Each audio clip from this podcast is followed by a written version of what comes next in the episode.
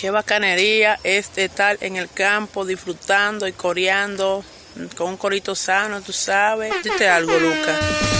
Ya estamos listos. Necesito que a partir de este momento le presten atención a lo que tienen ante ustedes. El corito histórico. Panas y bellas damas, sean bienvenidos todos a un nuevo episodio de El Corito Histórico, el podcast donde te contamos la historia de Venezuela de una forma clara, concisa, amena y entendible. Es decir, como no te la contaron tus lamentables profesores de historia de Venezuela del bachillerato, que son la razón por la cual terminaste votando por Chávez. Aquí les habla el profesor Javier Lara. Dite algo, Dorian Márquez. Eso es así. Aquí lo que hay es historia para los nenes, historia para las nenas. Llegamos al Corito Histórico, el podcast de la historia de Venezuela, en donde te estamos contando todo lo que aconteció en este país y también en América, pero en el idioma del Corito sano. De ahí a ahí, como que tú estás con esos próceres, con esos panas tuyos, con toda esa gente. Porque todas esas personas, hermano, eran como tú y como yo. Díselos ahí, pana mío. Así es, así es, así es. No olviden tampoco que el Corito Histórico es el podcast que te enseña y si te descuidas también te preña, pero solamente si tú quieres, bella dama, solamente si tú y yo lo deseamos. Porque si hay algo en lo que creemos en este espacio es en la fuerza del consentimiento. Porque las relaciones interpersonales, sobre todo las que van a evolucionar al campo sexual, solamente funcionan si las dos personas están de verdad conscientes de que lo van a hacer. Es decir, sin obligar a nadie, sin coaccionar a nadie. Para, porque si coaccionas a alguien o si eres coaccionada, eso no va a llegar a buen término. Eso puede llevar a que unos vayan a prisión, otros tengan serios traumas o incluso que alguno de los dos o hasta los dos fallezcan. Y no queremos eso. Nosotros no queremos que ustedes terminen creyendo que pueden volar como cierto loquito por ahí. No, no, no, no, no. Y además esto viene porque nosotros somos, como hemos mencionado muchas veces, altamente silvestristas, diomedistas y también fans de Rafael Orozco. Toda esa gente del vallenato que dice que las cosas salen bien es solamente cuando se hacen con sentimiento. Eso es correcto. Este es un podcast que aboga por el consentimiento y también por el trabajo, porque todos los ciudadanos tienen derecho y el deber de trabajar. Por ende, al abogar por estas dos cosas, no estamos de acuerdo tampoco con, la, con la esclavitud, pues, porque ahí tampoco hay consentimiento. Entonces, ni consentimiento ni derecho al trabajo. Eh, eh, exacto. Entonces, bueno, muchachos, miren, nosotros venimos hoy con un episodio mira, un episodio que promete mucho y va a cumplir porque se van a enterar de par de cosas, pero antes de empezar queremos, como siempre, contarles, si es tu primera vez llegando al Corito Histórico, que tú nos puedes escuchar en Spotify, Apple Podcast, en Google Podcast, nos pueden escuchar en ebooks, estamos en YouTube, en el canal de Daniel Lara Farías, allí también hay una cajita de comentarios que yo leí a alguien diciendo, no, pero ustedes no responden, claro que respondo, pana mío. Pregúntale ya a la gente que nosotros estamos activos y leyéndolo. ¿Qué más? ¿Dónde nos pueden escuchar, Manao? En la página web www.elcoritohistórico.com. En esta página pueden descargarse los episodios. O sea, simplemente entran, hacen clic en el episodio correspondiente. En un rato que tengan internet, o sea, brevemente, se lo descargan y lo tendrán ya en su dispositivo listo para escucharlo cuando y donde quieran. También en esta página pueden entrar a la sección de se llama Elmer, donde podrán dejar sus preguntas para futuros episodios de la sección más querida por el público. Recuerden una vez más que esta sección es para preguntas breves. Traten también de, de que tengan coherencia. E igualmente que no sea repetida para que nosotros podamos estar motivados a responderlas y tengamos buenos episodios para todos.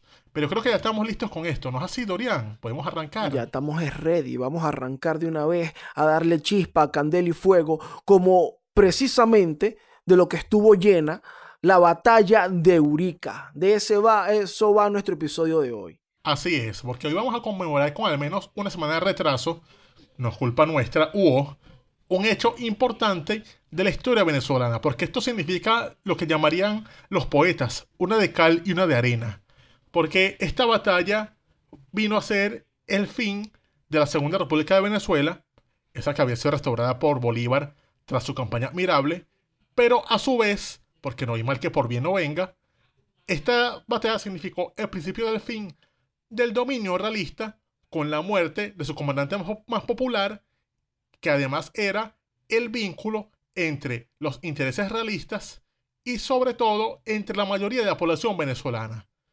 Esta batalla ocurrió el día, tengo entendido, fue por el 7 de diciembre, ¿correcto, Dorian? En la batalla de Urica, eh, el 5, el 5 de diciembre. Ah, perdón, el da 5 de exactamente. diciembre del año terrible 14. Esto fue el colofón, o sea, como la guinda de ese pastel de sangre y, y fuego que fue el año terrible de 1814. Exactamente, el año 14 es como que tú pases todo un año trabajando, te vaya mal y no tengas real y cuando llegue diciembre no te paguen los aguinaldos. Bueno, precisamente la batalla de Urica es como que mierda, no me pagaron los aguinaldos para la República. Quedó bien. Fue nuestro primer año 2017, por decirlo Sí, así. sí, vale. Pero entonces, eh, para entrar en, en los antecedentes a, a este enfrentamiento, a esta batalla, para ir entendiendo qué estaba pasando en Venezuela, eh, bueno, ya sabemos que el año 14 fue terrible. Venimos desde, mira, la emigración oriente. A mitad del año 14 se viene un gentirirío encabezado por Simón Bolívar, porque Bobes va a entrar a Caracas y todo esto. Y esa gente va a parar hasta Cumaná, incluso hasta Carupa, no va, va a llegar mucha gente de la inmigración. Pero Sí, esto puede empezar, Claro. por decir algo, por el momento en el cual, tras la inmigración a Oriente, se desconoce el mando y se expulsa de Venezuela a Simón Bolívar y Santiago Mariño, a saber, los comandantes del ejército occidental y el ejército oriental de Venezuela, los que habían iniciado todo esto que se convirtió en la Segunda República. Estos carajos los expulsan y los desconocen tras las derrotas, todo eh, lo que significó la inmigración a Oriente, el amplio descontento que había en el, ejército, porque veían que estaban siendo comandados de forma inepta, que la sangre había sido el vano. Pero el colofón de esto fue el fulano incidente con el pirata Bianchi, del que hemos hablado mucho en los episodios de, de Piar, de Mariño y otros más. pueden ir al episodio de Mariño recomendado que está bien detalladito qué pasó con el pirata Bianchi. Sí, sí, ese es el donde hay que ir. Y bueno, todo esto llevó a que cuando ellos volvieron de parlamentar con el pirata Bianchi, Rivas y Piar los pusieran presos y les batanearan el mando del ejército. O sea, de esa manera, Rivas pasó a ser ahora el jefe del ejército occidental y Piar pasó a ser el jefe del ejército oriental.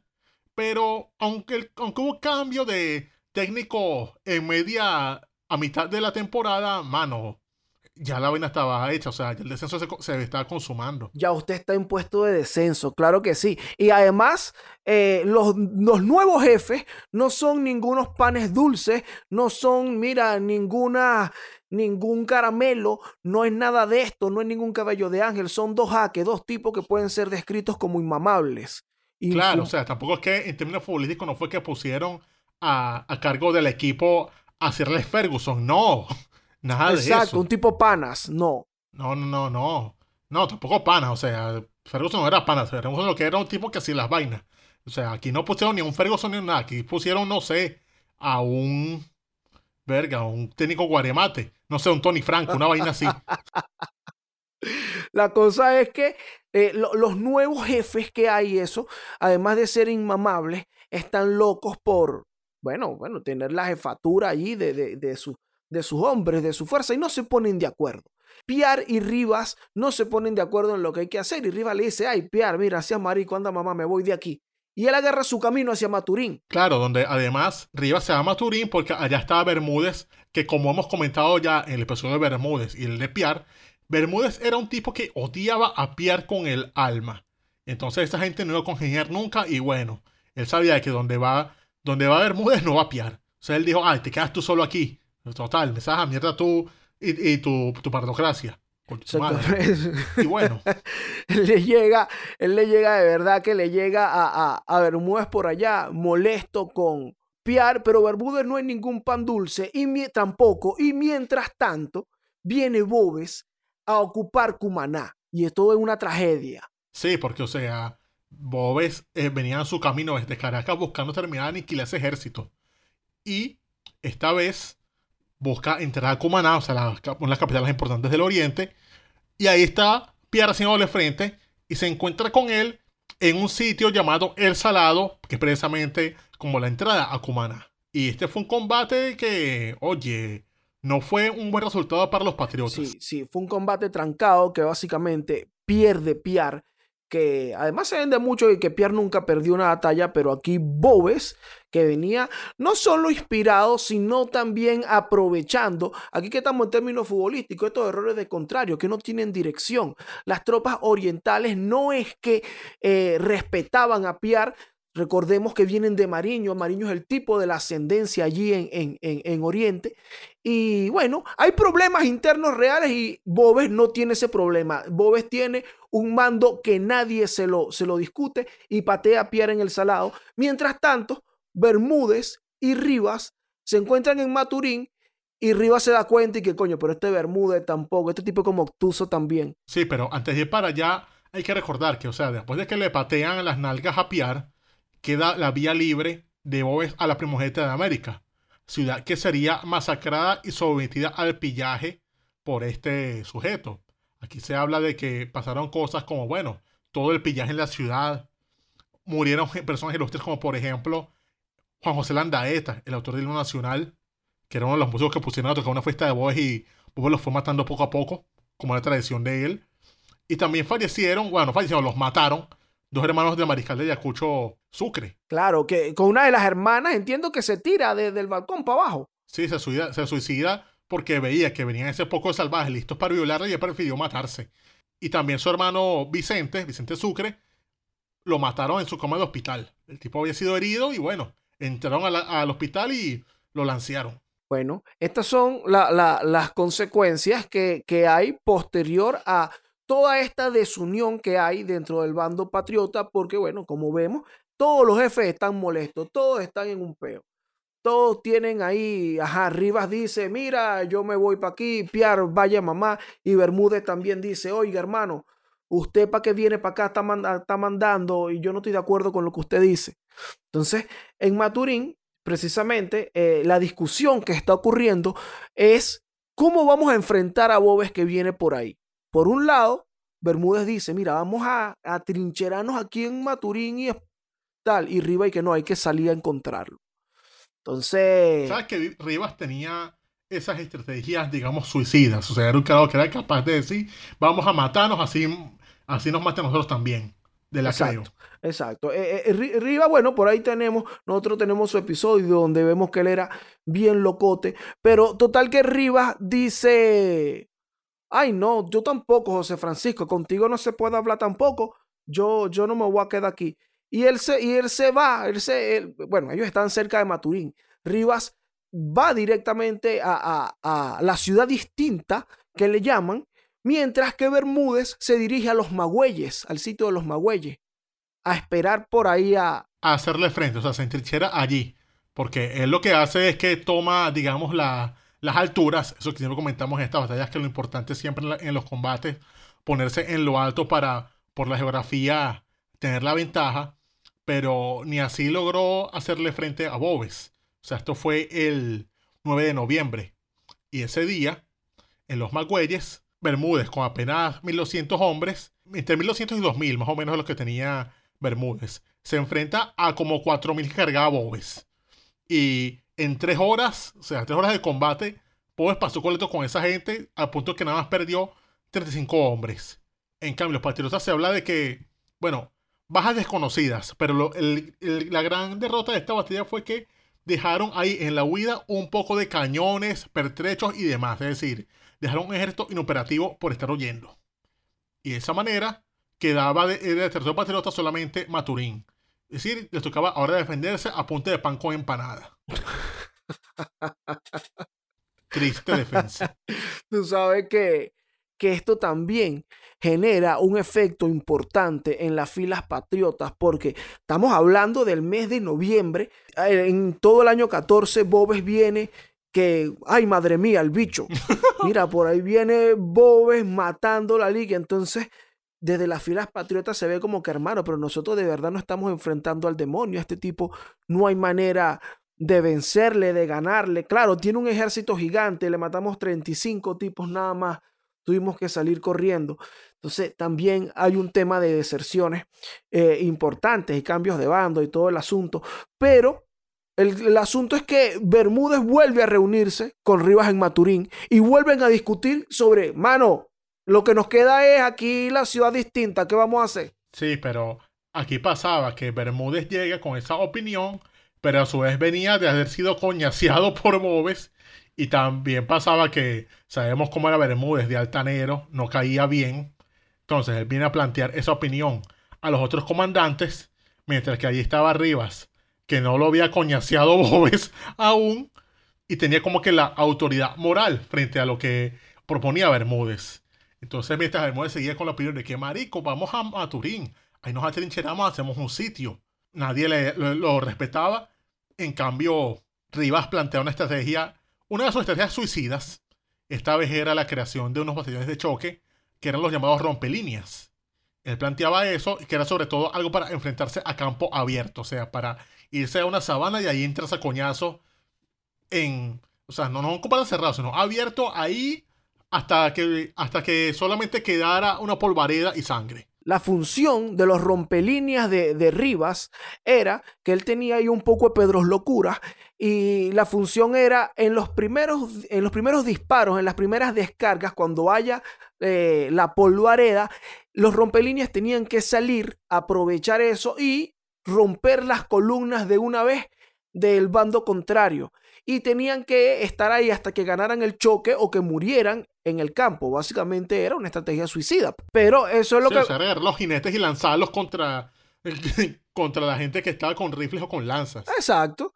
Vayan para allá, rompan eso. Y después que ustedes rompan eso, nosotros matamos rapidito aquí eh, a los que quedan. Entonces, bueno, eh, algo así más o menos planteaba arriba. Y es verdad lo que dice Javier. Los orientales estando ahí dicen, eh, Bermúdez, pero... Eh, ya usted, ya usted bobe, ya usted bobe lo coño así, señor. Vamos a hacerle caso arriba al caracaño para ver qué es lo que... Eh, eh, no te pongas así, ¿eh? Tranquilo. Eh, ese arriba, rapidito ahí gana eso. Y bueno, le hacen caso a la estrategia de José Félix Rivas y es cuando empieza ahí la marcha, que bueno, ¿dónde nos vamos a encontrar? ¿Dó- ¿Cuál es la sabana que hay por aquí? Y por eso el escenario es eh, la llamada mesa de Urica o la sabana de Urica, porque hay en la, la mesa de Urica es un relieve que hay en la sabana, una especie de montaña, una montañita que hay allí, que bueno, ah, da- está en ese punto enfrente, enfrente de la sabana. Un escenario que daba para lo que Rivas quería hacer. Sí, pero esta batalla fue casi un mes después de la última coñacera que tuvo Bermúdez con Bobes. Porque, o sea, la última coñaza fue como comentábamos por allá por los Magüeyes, el 9 de noviembre. Claro, de- después de los Magüeyes. Ahora pasaba que estamos aproximadamente, ya es 2 de diciembre, y aquí es cuando Rivas hace la formación, o sea, los preparativos con la formación de estas columnas de rompelíneas, que era básicamente agarrar dos columnas de caballería, de caballería, cada una de 180 hombres, que iban a ser comandadas una por José, José Tadeo Monagas y la otra por el ilustre Pedro Saraza, el taita cordillera, conocido para los panas. Pues claro, vale, el 30 Cordillera para los panas. Ellos empiezan, bueno, se lanzan su. O sea, que Rivas tuvo el tiempo de ensayar, de hacer su ensayito ahí. Vamos a ver cómo funciona esta vaina, muchachos. Claro. De hacer su planteamiento Sí, táctico. pero, o sea, tenía que hacerlo porque contaba con poca gente, porque en total tenía como ejército 2.000 hombres. Mientras que Bobes venía, caminó a la sabana con cerca de 4.000 a 5.000 soldados. Y ojo, Sí. tampoco es que era todo color de rosas para los realistas, porque en el camino de la batalla, algo que reseña el historiador Llanes, Francisco Javier Llanes, Bobes y Morales tuvieron alto peo entre ellos, porque Morales, cuando había tomado, tengo que Barcelona, decidió irse a Maturín para hacerle frente a Morales, a, a Bermúdez y tomar la ciudad. Pero fue para allá y se lo trasquilado. Exactamente. Incluso lo que las palabras de Ñanes son importantes porque él es, él es un, o sea, él, un cronista, él estaba, él estaba, él conocía a la gente que estaba ahí, estaba en ese tiempo, escribe como estaba en ese tiempo.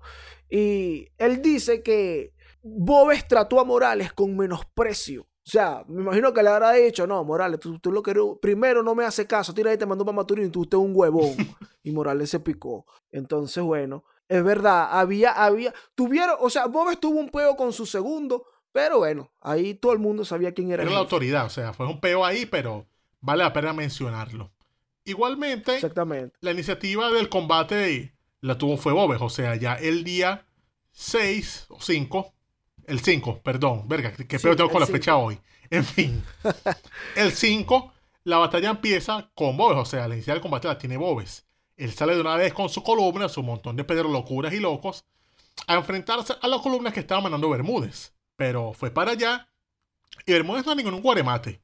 Supo hacerle frente bien y lo rechazó. Esa vaina permitió que de esa manera los patriotas mandaran arriba con su, con su ge- gente en línea de batalla. O sea, mandó a, a a los realistas y los realistas van y, y empiezan a lanzar fuego intenso de artillería. Pero lo que no son los realistas era que Rivas tenía su carta bajo la manga de los rompelíneas. Él vio, ah, me va a disparar. Bueno, lléguense ahí, Pedros Locuras Exactamente. y se lanzan los Pedro Locuras a, a destruir la, la artillería y, y- y los fusileros. Exactamente. Cuando, cuando salen los rompelíneas, que eh, en efecto esa es su función, van por el lado derecho. Digamos que era el lateral derecho Pedro Saraza. Dani Alves, nuestro Dani Alves. Exacto. Sale Pedro Saraza con sus rompelíneas por ahí y tiene, disculpa, es, es el ala, es el ala izquierda la que llevaba Saraza. Saraza lleva el ala izquierda, va por ahí y tiene éxito rompiendo las líneas, jodiendo a la gente de la artillería, pero cuando Bobe se da cuenta de que vienen estos tipos encima, lleva a su columna a tratar de proteger a, bueno, a los que vienen, a, la gente de los, de- a los que van a atacar, a, a los objetivos de los rompelíneas. Y cuando Bobes, bueno, intenta salir a la refriega, queda muy cerca de donde están los choques. Según las anotaciones de Morales, incluso, el caballo se le queda trabado en el piso, se le quedan trabados los cascos, el caballo se le encabrita y no se mueve. Él se intenta bajar y es lanceado por un oficial patriota. Sí, se habla de eso. O sea, es la versión que más se recoge, que efectivamente el caballo se le, se le quedó pegado, él lo iba a resetear, y mientras estaba en el proceso, llegó la lanza. Que se habla de que la lanza, el, el que lo lanció fue Sarasa. Pero también hay tesis de que no, que eso fue su propia gente. O sea, sabes que se presta mucho a la conspiración de esos cuentos. A gente le gusta hablar mucho, echa mucho cuento chino. Y es fino también porque, bueno, pasó el corito histórico que uno revisa de dónde viene esa vaina, qué pasó aquí. Y tú sabes que es verdad, la muerte de Bob es una, una polémica, sobre todo porque quién fue la leyenda, la leyenda más, más popular, que incluso, bueno, son los que conocen también los llaneros allá en Urica y toda esa zona, es que, es que lo mató Sarasa. Obviamente podemos pensar que, bueno, lo mató Sarasa porque Sarasa es el jefe de los rompelíneas que fue a atacar en la banda donde él estaba. Pero ¿qué pasa? Incluso en Bobes, el urogallo, en Bobes, el uruguayo de Herrera Luque, en, en esa narrativa que se plantea, se mezclan las versiones justamente que se manejaban en la época. Por ejemplo, después de que matan a Bobes, en las memorias del regente Heredia, que era un realista, era creo que regente de la, de la Real Audiencia y era un tipo que, bueno, es una fuente del el bando realista de esos tiempos que, bueno, vale la pena siempre revisar. Y él dice acerca de la muerte de Bobes que hasta ahora, o sea, hasta cuando él escribe, se duda si el golpe le vino de los enemigos o de los suyos. Eso es un- una. La otra la pone Llanes, José Francisco Javier Llanes, que lo mencionamos ahorita, que dice que Morales y Bobes tuvieron un problema. Él comenta dentro de su historia de Venezuela que por algunos realistas se supo que habiendo sabido Morales la caída de Bobes, fue al lugar donde estaba, lo cubrió con su ruana y lo acabó de matar. Esto, esto también, o sea, de aquí se hace eco también Herrera Luque en su libro y ese asunto, entonces ponen como a Morales, pero estas son las versiones del tiempo. Realmente a Bobes lo atraviesa una lanza de los rompelíneas y él cae muerto. Si Morales lo terminó de matar después, o si Morales fue por un gesto simbólico y le clavó la lanza por decir, no, el jefe soy yo, lo que sea, la cosa es que no se sabe quién mató a José Tomás Bobes. El hecho objetivo que hay, comprobable y que estamos aquí para confirmarlo, es que efectivamente a Bobes lo mataron de un lanzazo en ese combate. Exacto.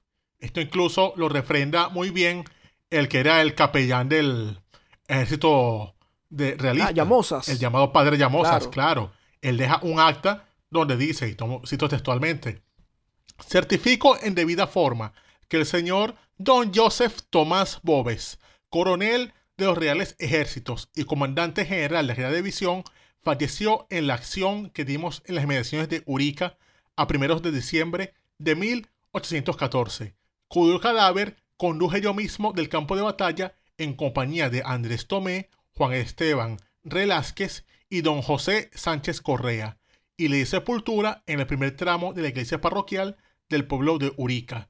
Y para que conste, lo firmó en esta ciudad de Caracas a 4 de diciembre de 1816. Es decir, dos años después deja eso asentado. Sí. Además, es interesante que luego de la batalla de Urica, bueno, ahí sí, matan a Bobes en el ala izquierda. El ala derecha fue un desastre, en donde estaba Monagas, en donde fue, en donde fue a atacar Monagas, y ocurrió la huida. La huida se emprende hacia Maturín. En esa huida es asesinado el abogado Miguel José Sanz, que bueno, era un ilustre de aquellos tiempos también, que te- estaba metido en proyectos de leyes y todo esto, que era el señor del Parque Sanz acá en Caracas, en el Marqués, ese señor. Mm, Lo ya. matan ahí en Urica. Sí, pero en general, o sea, aquí lo que falló es que sí, lo- la caballería le echó bolas, pero no había mucha infantería y en general los realistas estaban alevestados y fueron a, con los ojos llenos de sangre, a matar a los que quedaba. Y ahí lo que hubo fue una gran masacre donde lo que no que se oía, según los relatos, era el sonido de las lanzas entrando en cuerpos y costillares de, de Sí. los patriotas. Sí, así mismo. Y de esa manera fue huyendo un gentío. O sea, fue una, una huida en desbandada de gente que buscó correr para las hierbales, para los árboles, para las cuevas. O sea, ahí hubo deserciones por demás. Por cierto que los rompelíneas también fueron exterminados prácticamente. Quedaron Monagas Claro, o y Sarasa por ahí. Monagas y Sarasa quedaron de vaina. Y otra cosa también es que en este combate falleció buena parte de los últimos neogradinos que quedaban del ejército occidente. O sea, los últimos colombianos que se había traído Bolívar de su campaña admirable, los masacraron Ah, aquí. ¿qué tal? Bueno, básicamente todos por el ejército de Bobes, entonces. Sí, o sea, los volvieron verga. Eh, Tú sabes que cuando, después que matan a Bobes, se da la huida y todo el asunto, y ya la gente se enconchó. Días después, capturan a un posta realista que llevaba la noticia a Caracas de que mataron a Bobes. Y fue cuando se enteraron en el ejército patriota que el asesinado fue Bobes. Ellos sabían que mataron a un jefe, claro, era el tipo del caballo distinto y no sé qué. Ahí lanzamos a un tipo que estaba ahí comandando. Yo no vi quién fuera porque tú sabes toda esa polvareda, todo ese peo. Y ahí se entera. Entonces. ¿dónde fue Bobe que mataron? ¿Quién fue? Y bueno, nada, matamos a Bobe.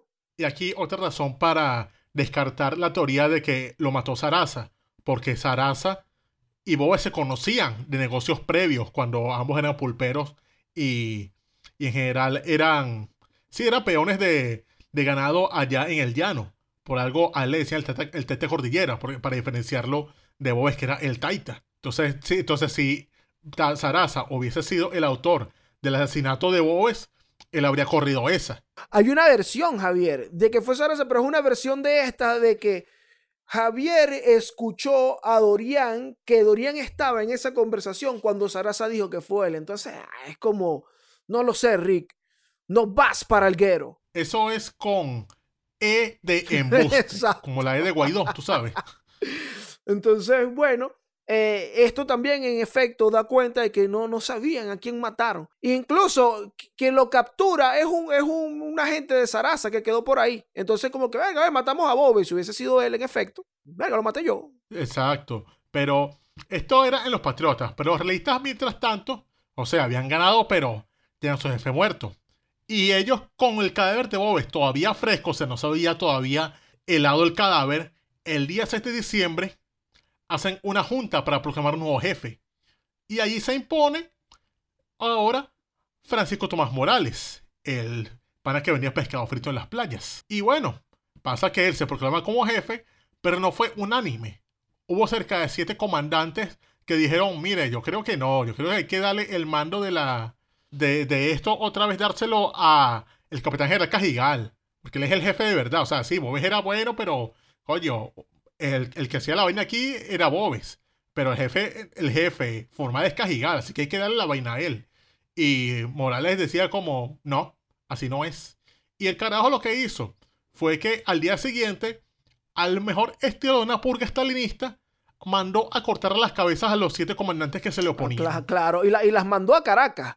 Y que, hola, panas, te habla el nuevo capitán general. Sí, el carajo mandó en, lo- los mandó en encomienda, un MRW a Caracas y dijo, panas, aquí está este regalito para que me Sí, reconozcan, panas. sí. Tú sabes que también, bueno, por ahí nosotros tenemos un episodio de Francisco Tomás Morales, si les interesa saber la historia de este tipo, eh, que era el segundo de Bobes, pero, pero saben que, que también interesante sobre que, bueno, sí, que si va a mandar Cajigal, que si Morales, luego vendría la expedición de Morillo, pero Claro, sabría toda mierda, o sea, igual ell- ellos peleándose por esa huevonada, por esa botella vacía, cuando el verdadero jefe ya, ya ahí lo tenía montado en un barco listo para... Y además, pero tú sabes que este jefe, vale, traía además un nombramiento del 6 de octubre de 1814 para Boves, que habían expedido el 6 de octubre con el tipo vivo, desde allá de España, nombrándolo coronel. ¿Cómo vas a nombrar coronel a un carajo que está comandando como general en jefe? ¿Tú te imaginas que Boves hubiese, o sea, eso hubiese llegado a Boves? Ese hombre lee eso, pero que, ¿cómo que coronel? Tú no sabes quién soy yo. Y bueno, Boves se murió antes de leer eso. Que, que como que, mano, pero ustedes no saben quién es el que manda aquí. Me están degradando. Eso lo plantea Juan Uslar en, en la obra que citamos aquí para, para este corito. O sea, la historia de la Revolución Popular del año 1814. Plantea eso, que Bo- Bobés murió sin saber eso y que de haberlo sabido... Se muere ahí. él probablemente sí, se, se muere ahí mismo o quién sabe qué coño madre había hecho y se habría convertido él en el Páez que después sería José Antonio. Exacto. Pero la cosa es que Bobes quedó allí tieso y bueno. Posterior a esta masacre, ahora Morales, con todo el ímpetu de haber matado a los siete oponentes y con el ejército, el grueso del ejército a su, a su mando, tres días después se va a Maturín, donde estaba Bermúdez con su plan de defensa. Pero otra vez se equivocó Bermúdez. Y al día siguiente, Bermúdez se fue corriendo, se fue a huir por el oriente, quedó Maturín a merced de Bobes, y Rivas también huía, solo que huía, que Rivas huía en dirección opuesta. Hasta que efectivamente, como contamos en su episodio, el hombre es capturado y se le ejecuta en Tucupido de la bella forma en la cual se le ahorca, se corta su cabeza, la fríen en aceite y se expone luego en Caracas. Bella manera de los realistas de resolver las cosas. Y que viejas costumbres. Sí, esto fue lo que el combate en el cual perdió la vida ese personaje mm, entre infame o ilustre de Venezuela, conocido como José Tomás Bobes Ponja. que luego de su muerte se convirtió en el azote de fondo de bikini. Imagínate tú. Imagínate azotando a Calamardo ya. ya son cangrejos. Entonces, bueno, muchachos, así termina la batalla de Urica. Es como un Dios te da, Dios te quita, ¿viste? Un versito ahí para los panas. Porque, bueno, termina la Segunda República, pero matamos a Bowe. y efectivamente, o sea, matan a Bobes, pero eso significa una cosa. Primero que el gran comandante, el carajo que podía unir tanto a canarios y españoles con negros y, mulatos para en torno a una causa, muere, o sea, este- ese, ese tipo que es capaz de sentarse a con, con los carajos de decirle muerte a los blancos, eso, esos filipinos no tienen para nada, ese hombre era como decir el pegamento de todas esas capas, ese pegamento se, se evapora y se empiezan a separar las capas.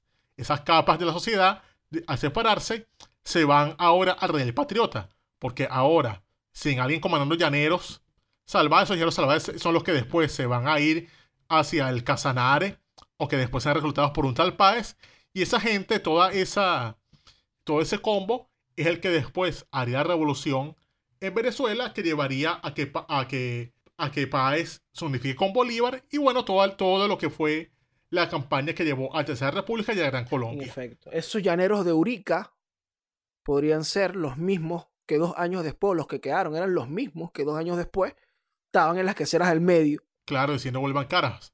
Porque también pasó cuando llegó, Mu- llegó Murillo a Venezuela, él desconoció esos mandos, ese poco de gente, y dijo, no, no, no, no, esta gente no va con nosotros. Qué error para él, porque, o sea, después él contaría en sus relatos, con- cuando echa los cuentos de cómo era Veterana Páez, como decía vainas como que, mira, pana, si yo tuviese unos llaneros así, yo conquisto Europa.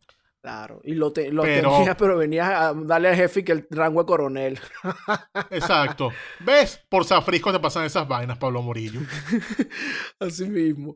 Entonces, bueno, yo creo que aquí eh, llegamos al final de, de Urica, Manao. Claro que sí, claro que sí. O sea, al final de Urica y el final de la Segunda República, panadería. Tú sabes que, ya que bueno, aquí cerramos este episodio que espero les haya gustado, que les sirva para que se enteren de cosas, para que derrumben mitos y para que sigan conociendo la historia de Venezuela, que nos quedan par de episodios del Corito Histórico por este año. Sí, nos quedan unos episodios ahí bien buenos y de resto, bueno, nos vamos de unas vacaciones porque, panas, hay que descansar, hay que recogerse con la familia, con los panas, con las bellas damas.